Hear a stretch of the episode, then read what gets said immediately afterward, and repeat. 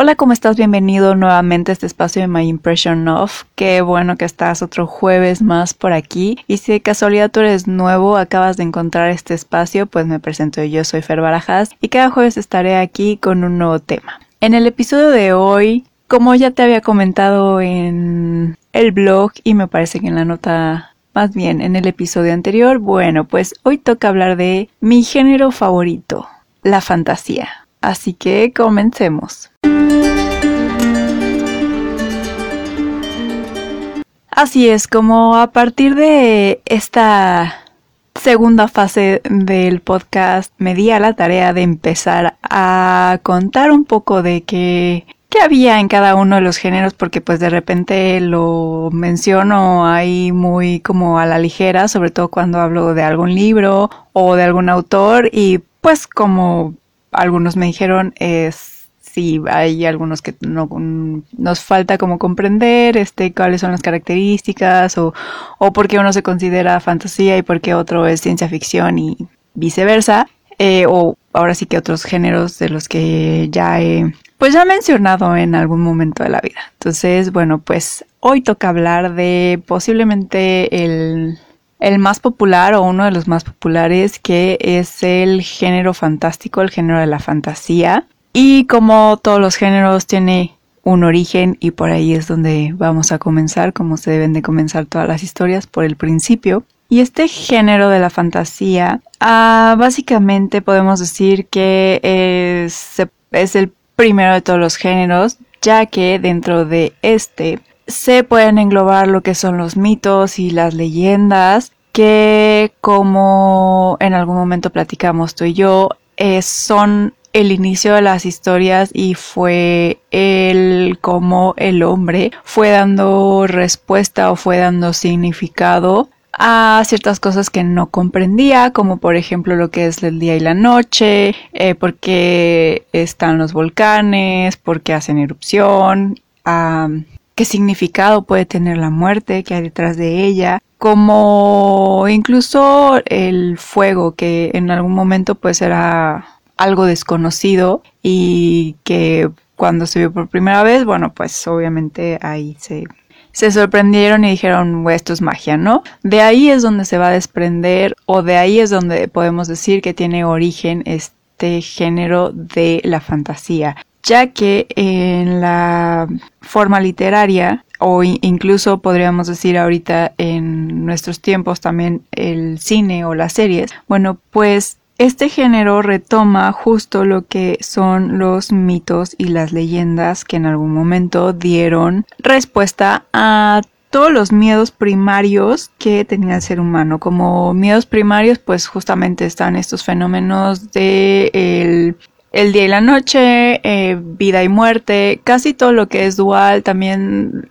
el clima hasta cierto punto este también puede ser uno de los miedos primarios porque pues en realidad era salir a cazar, salir al mundo pues era algo bastante bastante peligroso, ¿no? Todos estos mitos o todas estas leyendas que en algún momento creó el hombre justamente van a ser retomados en lo que sería posteriormente la literatura fantástica que em, se fue generando a través del tiempo. De hecho, podemos encontrar literatura fantástica en casi todos los siglos. Hubo un,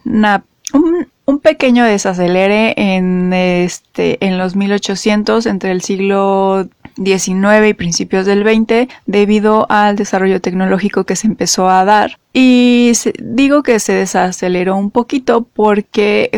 justamente en este periodo es donde vamos a ver más temas de ciencia ficción y vamos a ver un poco más del el terror que hasta cierto punto al tener elementos sobrenaturales pues se puede decir que era hasta cierto punto fantástico porque pues los efectos naturales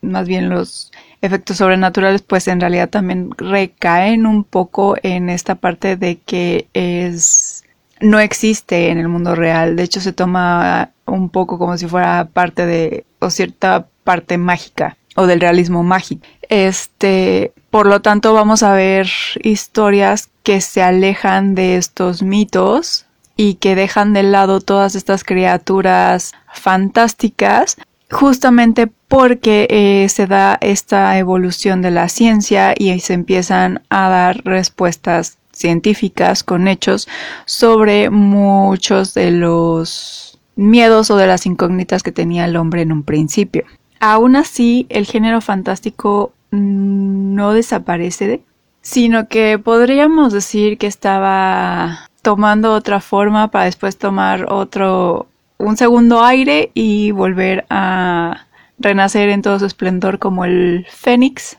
en los 1940, 1950, ya con lo que podríamos decir la literatura contemporánea o de nuestro de nuestro de nuestra era. Ahora, ¿qué caracteriza a este género fantástico? Bueno, como ya te comentaba, una de las principales características es esta, que se toman como base los mitos y leyendas de las culturas antiguas. Con esto, ¿qué quiero decir? sí hay mucha literatura que posiblemente agarre como tal a, los a las figuras de las leyendas o de los mitos antiguos, como podríamos hacer el ejemplo de voy a poner un ejemplo muy muy para acá que sería Percy Jackson que agarra como esta idea de los dioses este pero no es que solo tome como esas figuras sino que simplemente puede tomar como ciertos elementos ya sean los animales fantásticos que cada vez que digo animales fantásticos me viene a la mente la película y el libro de animales fantásticos y dónde encontrarlos pero este no todavía no vamos a entrar a ese tema. Ah, pero justo eh, toma esos tipos de, elementos de este folclore que hubo a través de la cultura griega, la romana,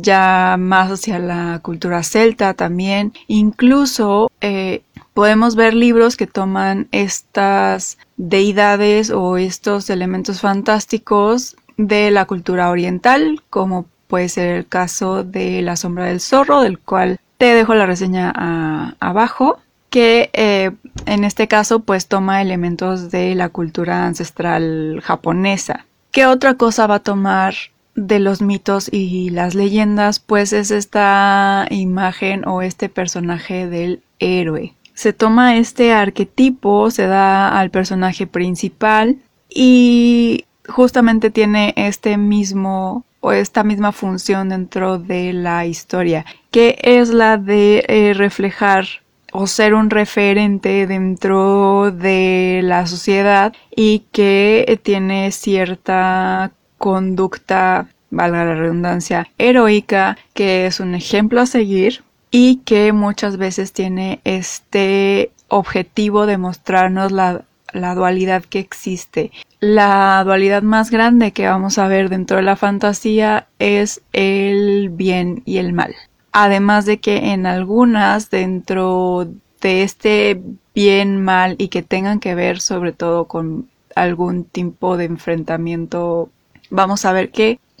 también puede que se nos explique esta dualidad de vida y muerte, de cómo es el paso o el fin de la vida, cómo lo van a ver cada uno de estas naciones o estos mundos imaginarios y por ejemplo en este caso se me viene mucho a la mente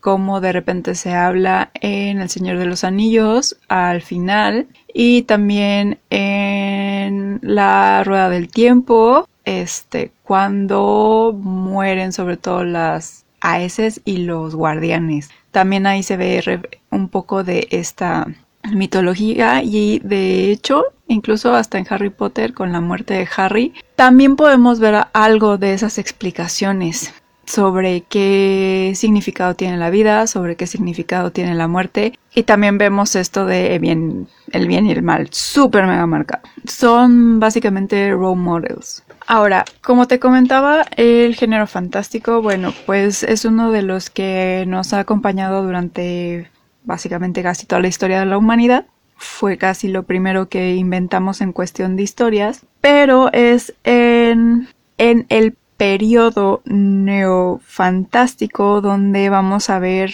una gran cantidad de obras. De ahí incluso sale lo que es denominado el realismo mágico, que no me voy a tener mucho en eso del realismo mágico, porque ese es todavía otro género muy hasta cierto punto muy diferente porque no es que eh, haya elementos de magia, que es otra de las características que vamos a ver mucho, o al menos en un 98% de las obras de fantasía, este elemento fantástico, estas personas que manejan la magia o que existe algún tipo de... Eh, podríamos decir manipulación de la, de la,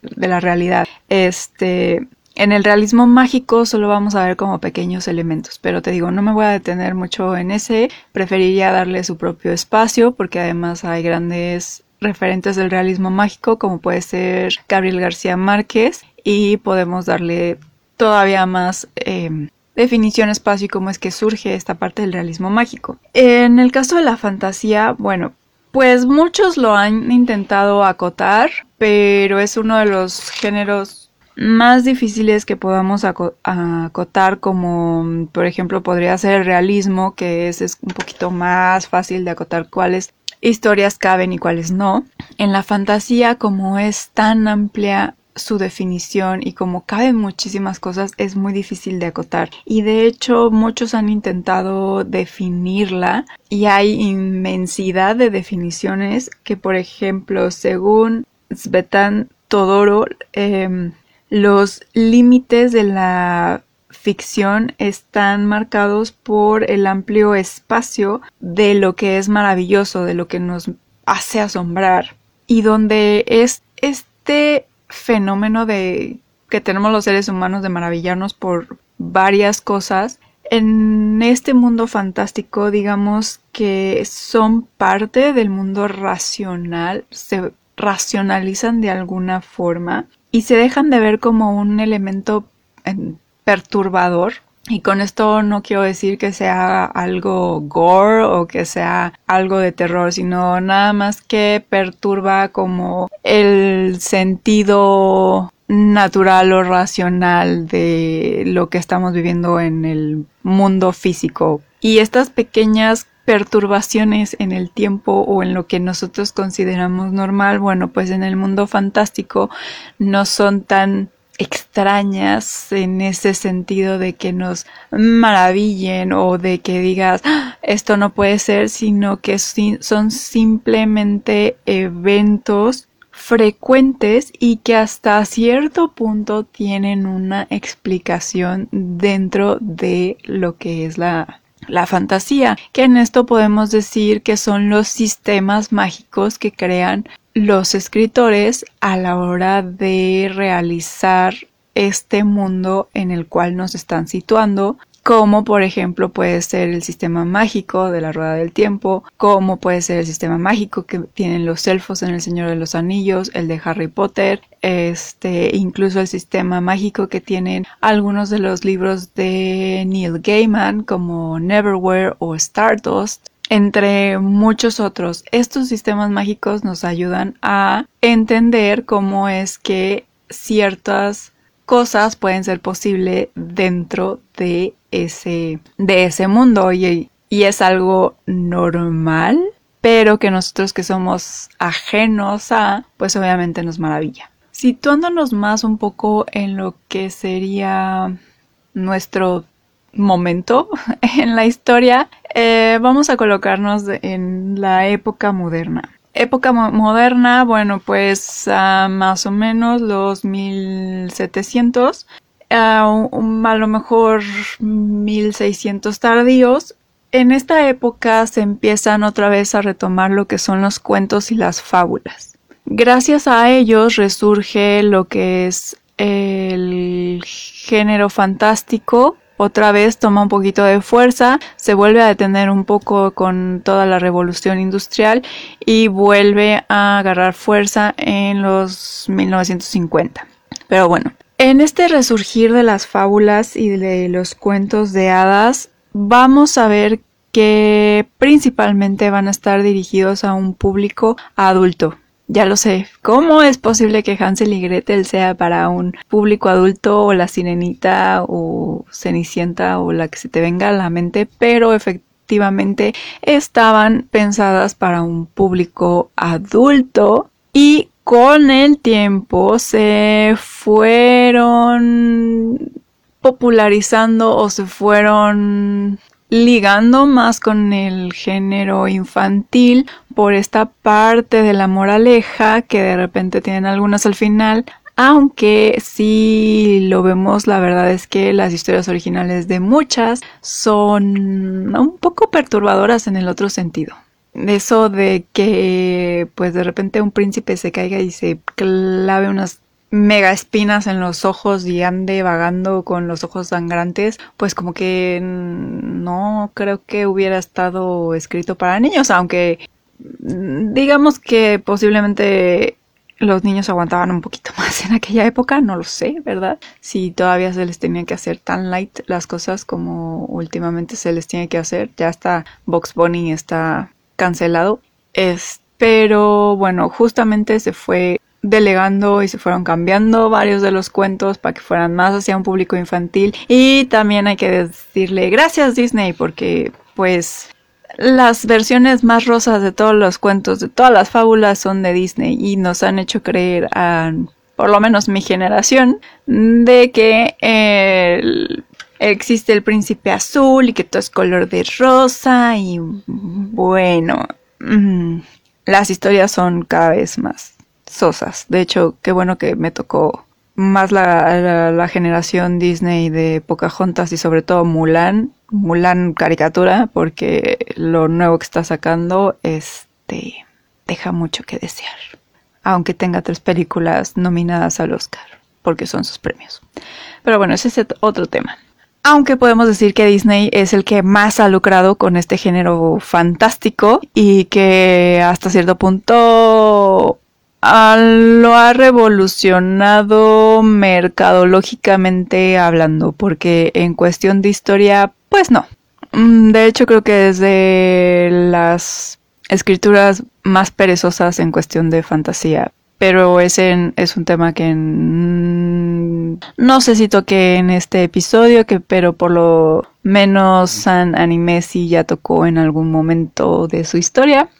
Este, pero sí, ahí también podemos ver la parte mercadológica de la, de la fantasía. Por otro lado, em, ya justamente situándonos en esta parte de los 1950, ya a mediados del siglo XX, pues empieza este nuevo boom de lo que sería el género fantástico. Y aquí no me voy a detener mucho en detalles en Tolkien porque que ya tenemos un episodio hablando sobre él, entonces mm, te invito a que lo escuches. Em, si quieres buscarlo en la, en la lista de episodios o don't worry, aquí en la cajita de descripciones te pongo el link, eh, pero justamente a él se le considera como el padre de la fantasía contemporánea, ya que gracias a El Señor de los Anillos y todos, todas las historias relacionadas con Tierra Media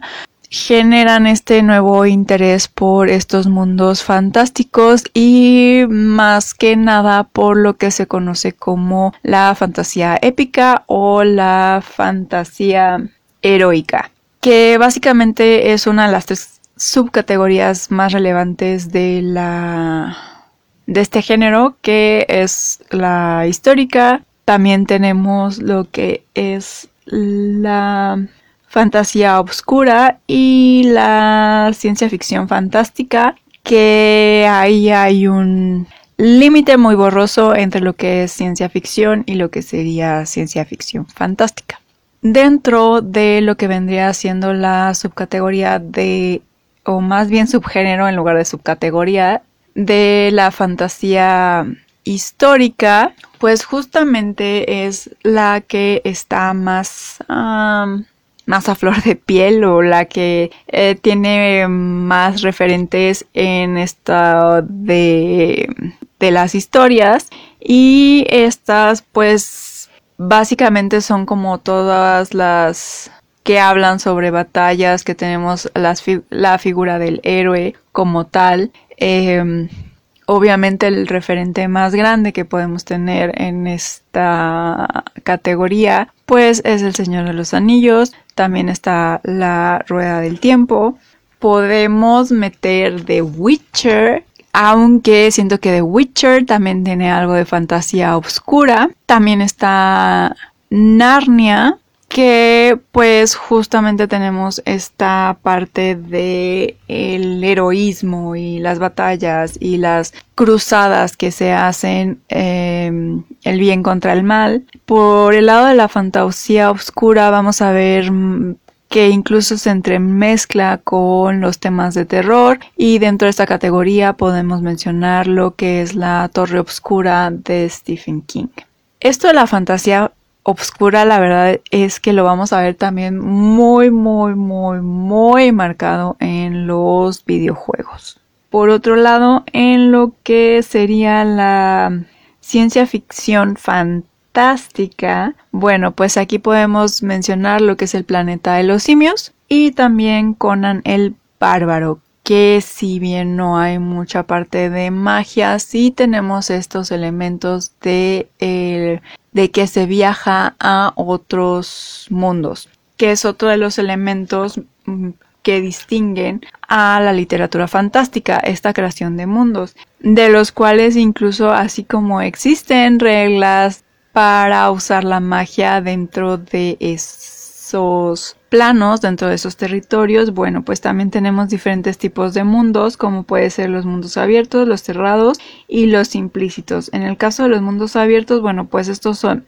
se encuentran de alguna forma conectados, ya sea como por un portal o un umbral que se abra de, de algún tipo de manera. Ah, podemos ver diferentes tipos de mundo, incluso en, una misma historia, porque por ejemplo en Cazadores de Sombras tenemos este mundo abierto a través de portales donde pueden ir hacia el terreno de los demonios, por ejemplo. Pero también hay ciertas ciudades que viven dentro del el mundo principal, el mundo real, pero que simplemente están cubiertas por un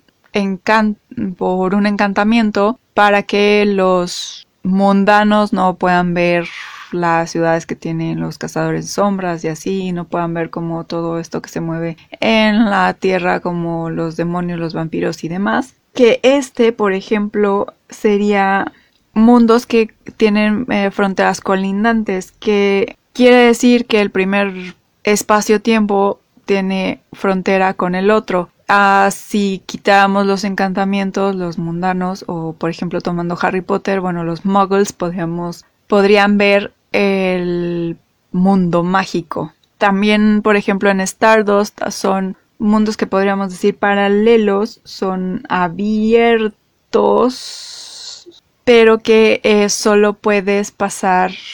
de cierta manera. Por ejemplo, en Stardust, la única manera de pasar como al mundo mágico es cruzando una barda. Esos serían como mundos colindantes. Por otro lado, tenemos los paralelos que que estos mundos paralelos, bueno, pues existen fuera del mundo primario, el nuestro, en la mayoría de los casos. Ah, puede haber que sean mundos cerrados, que los mundos no tienen, tienen una, no tienen casi conexión, son bastante herméticos y que en cierta forma pudiera que nos enteráramos de su existencia. Y casi siempre es como de, ¡Ah! wow, existe esto, no sabía y además el que me haya enterado de que existe esto puede traer una guerra y, y cambiar el panorama de todo lo que conocíamos, como por ejemplo puede ser en la brújula dorada, que eh, los mundos no se conocen, que existen, pueden tener un choque a la hora de que se derriben sobre todo todas estas instituciones religiosas que existen en ambos, tanto en el de Laira como en el, el que vendría siendo nuestro mundo. Este, pues justamente ahí tenemos lo que serían los mundos paralelos, combinado un poco con esta parte hermética de que pues no sabemos de su existencia, aunque podemos pasar de uno a otro con un tipo de portal que es cortando el tiempo con la daga. Entonces, básicamente, dentro de la, aunque existen diferentes tipos o diferentes reglas de, para poder crear las bases de todos estos escenarios, por ejemplo, un mundo cerrado podríamos decir que es Tierra Media porque no hay manera de ir a Tierra Media, al menos Tolkien no nos puso eso, de hecho no tiene, podríamos decir que simplemente es un mundo cerrado porque no tiene conexión con absolutamente ningún otro, no tiene fronteras, eh, no existe un mundo paralelo ni tampoco uno alternativo que luego también, por ejemplo, en el planeta de los simios ahí podemos hablar de mundos alternativos eh, que básicamente es por esta ruptura que existe en el tiempo, de que por X o Y razón se viajó en el tiempo y se el personaje o los personajes llegaron a este mundo que se parece al de nosotros, pero tiene ciertas diferencias que al mismo tiempo pueden causar que el personaje principal pues en lugar de pensar que está en otro lado, piense que simplemente está en una pesadilla cuando en realidad no, sino que viajó hacia otro que se parece bastante al de nosotros. Entonces, dependiendo del tipo de literatura o dependiendo de lo que el el sistema y la estructura que dé el autor, bueno, pues puede que simplemente nos encontremos con un tipo de mundo o que pues podamos ver diferentes ejemplos en toda la historia, lo cual para mí se me hace bastante interesante toda esta mezcla y es algo de las características que tiene la fantasía, es que pues el límite de lo que quieres hacer y poner dentro de tu concepción del mundo pues depende de ti. De ahí que tengamos esta mezcla en el en la brújula dorada o por ejemplo Neil Gaiman hace mucho este juego incluso de él, lo menciona como tras bambalinas que puede ser esto de American Gods que si bien no tiene estos elementos tan de magia, sí tenemos estos elementos fantásticos de los dioses mitológicos de diferentes partes del mundo y también tenemos esta parte de que eh, los humanos no pueden ver tras bambalinas que es todo lo que están haciendo los dioses en un diferente plano porque pues ellos caminan en el en la misma tierra y pueden ver lo que hacen los demás, pero los mortales no, no se enteran de que están ahí, ni que están en la mitad de una guerra entre los dioses nuevos y los viejos. Y justamente hablando de Neil Gaiman, pues a quienes podemos considerar como referentes de la fantasía, bueno, pues principalmente a todos los juglares eh, que y a todos los sacerdotes antiguos, no, no los nuevos, que a todos los ancianos de las tribus, que justo creaban todas estas historias para poder darnos un sentido a las cosas cuando no sabíamos de dónde salía el fuego, ni por qué teníamos estrellas, ni por qué eh, de repente era todo oscuro y de repente teníamos luz y crearon todos estos mitos y leyendas que hasta la fecha sobreviven, no todos, porque como hablaremos más adelante en el año, pues también hubo una parte de obscurantismo donde se perdieron todas estas leyendas y todas estas historias antiguas porque pues no iban con el nuevo credo que se estaba teniendo en ese momento pero que gracias a muchos valientes eh, se conservan en parte este, hoy en día. Y por eso tenemos las leyendas de Thor, de Zeus y de todos esos dioses, además de las leyendas de los nahuales, los kitsunes y demás seres fantásticos que existen en el folclore de nuestro bello mundo. Y ya más recientemente, ya pasando a la literatura, pues Obviamente el referente más grande que existe dentro de este mundo fantástico es J.R.R. Tolkien con toda su creación de Tierra Media. También tenemos a Lovecraft, que Lovecraft para mí es un poquito más referente dentro de lo que es el terror, aunque también tenemos que decir que creó sus ciertas reglas fantásticas y cae en esta parte de em, la creación de mitos, de dioses, con, por ejemplo, Cthulhu. a todo esto y ciertamente también em, hablaré un poco de la obra de Lovecraft. Ah, es esta respuesta hacia un escenario que se estaba viviendo. A él le tocó toda esta parte de la revolución tecnológica. Entonces, pues tenemos que entender de que uh, una de las maneras en las cuales, y de hecho esto lo menciono si no me equivoco, en el episodio de ¿Por qué nos gusta el terror? que varios de los monstruos y todas estas historias sobrenaturales que se dan en los 1800 tardíos es con respuesta a esto de que otra vez el humano se enfrenta a algo que no conoce, a algo que no sabe si le va a hacer bien o le va a hacer mal e intenta explicarlo como siempre hemos explicado las cosas desde un inicio, que es a través de las historias y dando esta parte metafórica de qué es para mí el que haya una máquina de vapor, a por qué es que se puede mover así una máquina enorme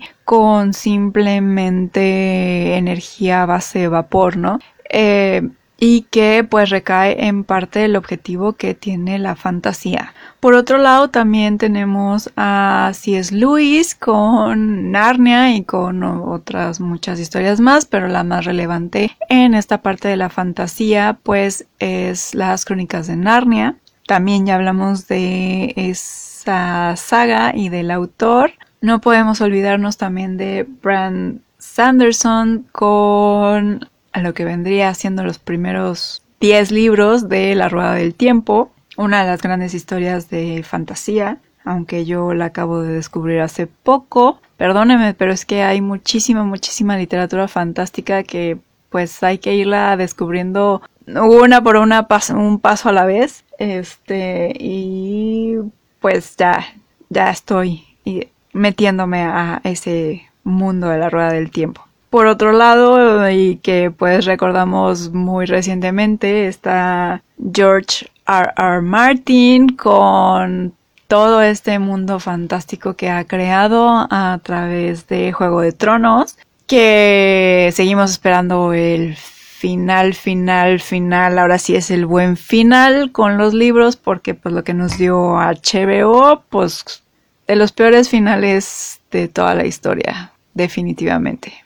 Pero bueno, esperemos que Mr. Martin nos compense con el final del libro. También obviamente está Neil Gaiman con infinidad de historias que nos ha dejado, eh, con infinidad de mundos que están relacionados y otros que no tanto. Posiblemente la que, aunque no es una novela, pero la, la que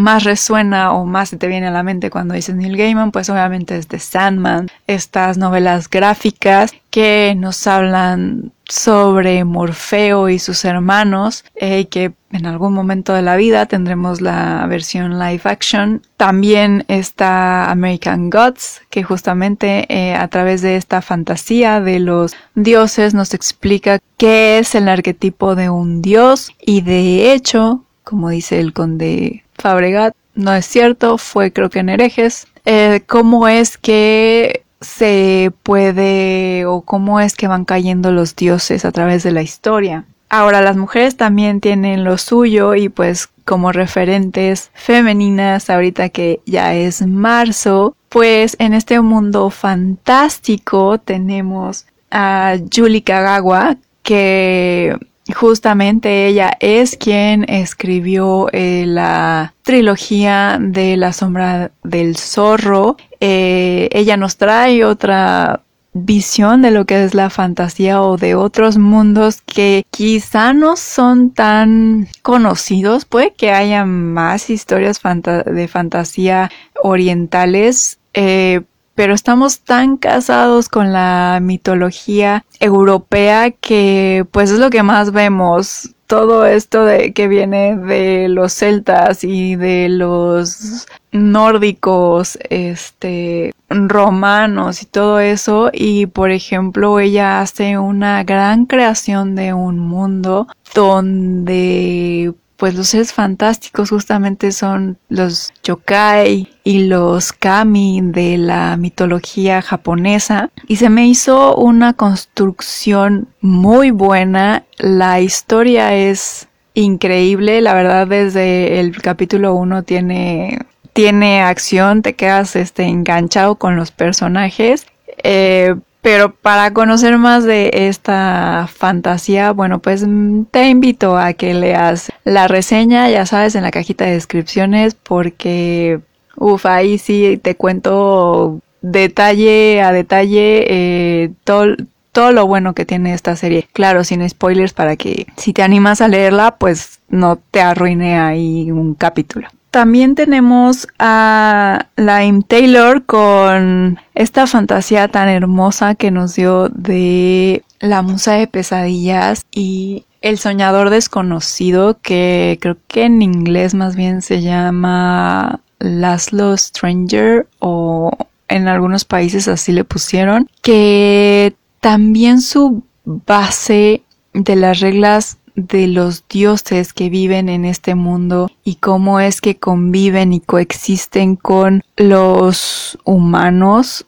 en, en ese espacio-tiempo es muy buena, es una muy bonita historia. La primera novela la verdad es que te deja con un cliffhanger y en cuestión de la Musa de Pesadillas, em, como va a ser una de las reseñas de este mes, pues también aquí me voy a reservar un poquito y mejor te, te dejo a que esperes ahí la reseña de esta novela. De hecho, esta es solo una saga de dos, donde básicamente em, en una Laszlo es nuestro personaje principal, por eso es el soñador desconocido, por su apellido Strange. Y el segundo, pues vamos a ver más sobre Sarai, que es la um, protagonista femenina de esta historia. Claro que también tenemos que mencionar a Leigh Bardugo, que nunca sé pronunciar bien su nombre, que va a sonar bastante este año porque sin todos los todo lo que nos están enseñando dentro de que ya están filmando y los nuevos protagonistas y todo, posiblemente tengamos la segunda temporada de Sombra y Hueso este año, posiblemente a finales o más tardar a principios de año. Que este final de año va a estar muy interesante en esta parte de la fantasía porque vamos a tener posiblemente Sombra y Hueso 2. Vamos a tener el estreno de El Señor de los Anillos, que ahí hay varios... Hay varias opiniones en contra, otras a favor. La verdad yo sí estoy emocionada de que vaya a salir El Señor de, de los Anillos. Son historias totalmente aparte de lo que ya conocemos, porque además Amazon Prime no tiene los derechos de las obras originales de Tolkien. Entonces no esperemos que sea algo de los libros sí tienen mucha relación y tienen todas estas bases del mundo que creó Tolkien, pero pues no esperemos ver en sí este algo totalmente salido de las páginas. Además también vamos a tener posiblemente la segunda parte de la rueda del tiempo y espero que también el estreno de Sandman. Entonces va, va a estar interesante fin de año. Ya hablaremos más de todo este género fantástico. Y claro, no podemos olvidarnos en este género, una de las referentes es JK Rowling. JK Rowling ha sido una de las personas, posiblemente junto con Tolkien, que han creado todo un universo fantástico tanto en lo que vienen siendo los libros de Harry Potter como y ahí sí pues este obviamente gana porque JK Rowling está vivita y coleando y es un bueno sería un poco es un poco más joven que Tolkien. Ha creado toda esta atmósfera fantástica alrededor de la historia que ha traspasado a el mundo físico con esto me refiero a que hay, o si tú entras a Etsy, vas a ver infinidad de tiendas, entre comillas, mágicas que te venden réplicas de las pociones, que hacen este referencia de libros mágicos, en realidad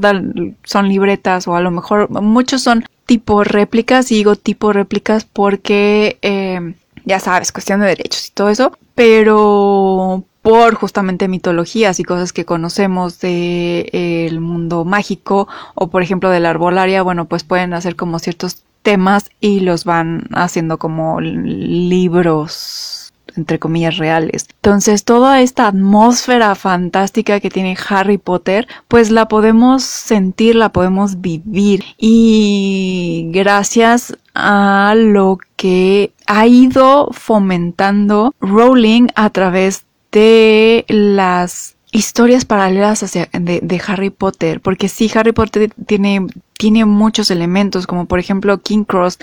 este, el escenario de donde está Hogwarts,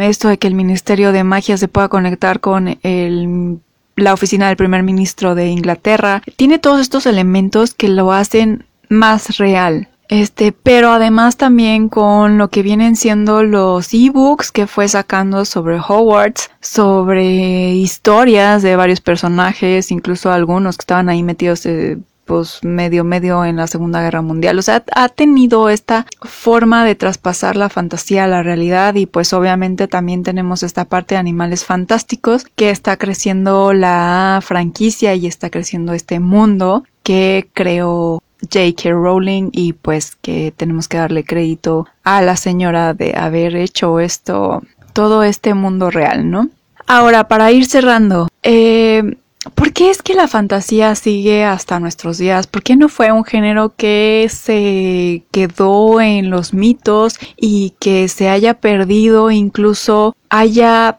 pasado a esta parte de la ciencia porque pues sí ya tenemos muchas explicaciones a enfermedades, a elementos climáticos, eh, a la electricidad, em, bueno, elementos básicos como puede ser el, el, fuego, ¿no? El día y la noche. O sea, ya tenemos respuesta a muchas cosas de las cuales eran uno de los miedos primarios del ser humano. ¿Por qué es que la fantasía ha traspasado? Bueno, la verdad es que aquí me voy a ir un poco también con mi opinión personal y de por qué es mi género favorito. Y lo que siento yo es que este género ha traspasado la línea del tiempo porque es una manera sencilla, divertida, eh, mágica de poder contar lo que es la historia del ser humano, todo lo que ha vivido. A través de ella podemos explicar cómo es que un arquetipo de Dios podemos cambiarlo, podemos modificarlo, podemos dar una respuesta más sencilla a qué es la muerte, a aceptarla, a verla sí con respeto, pero no con miedo. Es una de las explicaciones que vamos a ver más en toda esta parte del género fantástico. Ah, también para mí sigue siendo este referente en cuanto al ideal de el ser humano con este arquetipo de el el héroe. Siempre tenemos esta parte de bien y mal. Podemos explicarlo muchísimo mejor y con toda esta parte heroica que nos fascina, ¿no? Como adultos nos gusta o al menos a mí me gusta este género fantástico por esta parte de visitar sí otros mundos, pero que al final es un espejo. La fantasía es como el terror también es un espejo de la sociedad en la que vivimos. Lo que esté pasando, no sé si me vayan a, censurar por esto o no, pero por ejemplo, lo que está pasando ahorita con Rusia y Ucrania, lo que en su momento pasó con en la Segunda Guerra Mundial. Obviamente es muy temprano para que el conflicto que está ahorita pase a las páginas de las historias de fantasía, pero por ejemplo la Segunda Guerra Mundial la podemos ver hasta cierto punto en las historias de Tolkien e incluso la Primera Guerra Mundial que fue la que él vivió. Entonces es un reflejo de lo que ha vivido el ser humano a través de la historia. No es un reflejo tan distorsionado como son los monstruos en el terror y que nos hacen enfrentarnos a ciertos horrores o, o partes del ser humano que no nos gustan tanto, pero que existen y que tenemos que ser conscientes de ello y hablarlos y el terror nos permite hacerlo de una forma en la cual no tenemos este choque tan fuerte y la fantasía es otra forma de hacerlo. Una, si quieres un poco más dulce, en cierto punto, porque no tenemos todos estos elementos terroríficos, aunque sí podemos tener enfrentamientos bélicos. Y creo que es una de las razones por las cuales la fantasía sigue hasta ahora. Es una forma de expresarnos, es una forma de decir las cosas que están pasando, de darnos un, norte hacia dónde podemos ir, qué es lo que podemos cambiar como sociedad y nos da ese toque de esperanza de que aunque estemos pasando por tiempos muy difíciles, muy oscuros, siempre está esa esperanza de que podemos sobrepasar estos momentos y llegar a el final que queremos. El volver a reflexionar y retomar el camino correcto. Y ahora sí, ya para cerrar este episodio, bueno, pues me gustaría cerrar con dos frases, una de Cazadores de Sombra, aunque también la encontraron otros libros de ficción, de fantasía sobre todo, que es esto de que en toda historia, en toda leyenda hay un poquito de verdad detrás de ella. Y otra en el Gaiman de que la ficción es una mentira que cuenta la realidad al fin de cuentas. Y justo eso es lo que hace la fantasía. Inventamos todas estas reglas de magia, todos estos animales fantásticos, todas estas Mm, no sé si es correcto o no decirles razas de elfos, enanos, gigantes y demás criaturas que, que existen en el folclore del mundo. Todo para contarnos de una forma más bonita y épica la realidad que vivimos. Pero bueno, hasta aquí el episodio de hoy. Eh, me encantará que me cuentes a ti que, cuál es tu género favorito, si también a ti te encanta todo este género fantástico, tu opinión de por qué crees que todos los mitos y leyendas siguen siendo tan vigentes hasta el día de hoy, por qué nos fascinan, porque en realidad nos fascina escuchar esas historias de los héroes griegos y los héroes nórdicos y de todos lados. Nos encanta escuchar estas leyendas que hay alrededor de, de diferentes monstruos, de diferentes lugares, uh, de, por ejemplo, los volcanes. Este, ¿por qué crees tú que nos encantan tanto y por qué crees que el género fantástico ha vivido hasta ahorita y que sea uno de los géneros más populares? Me encantará escuchar tu opinión, que me la escribas por Instagram o en Facebook. Este, ahora sí que por donde más te ajuste a ti. Y ya solo me queda ahora sí que recordarte que si quieres conocer más sobre todo este mundo de las historias en todos sus formatos, en todos sus géneros y sobre todos esos contadores de historias que están allá afuera y nos fascinan con cada una de las que nos cuentan, bueno, pues te invito a seguirme en Facebook como My Impression of Things en Instagram y TikTok como My Impression of. Te dejo los enlaces abajo junto con varias reseñas de libros de fantasía que tengo. De hecho es de lo más que, que tengo. Entonces te dejo algunas, no todas, porque pues si no sería muchísimo. Y pues si te gustó, te pareció de interés o utilidad esta pequeña plática entre tú y yo sobre la fantasía, pues te pido que porfa, porfa la compartas con todos tus amigos lectores, con todos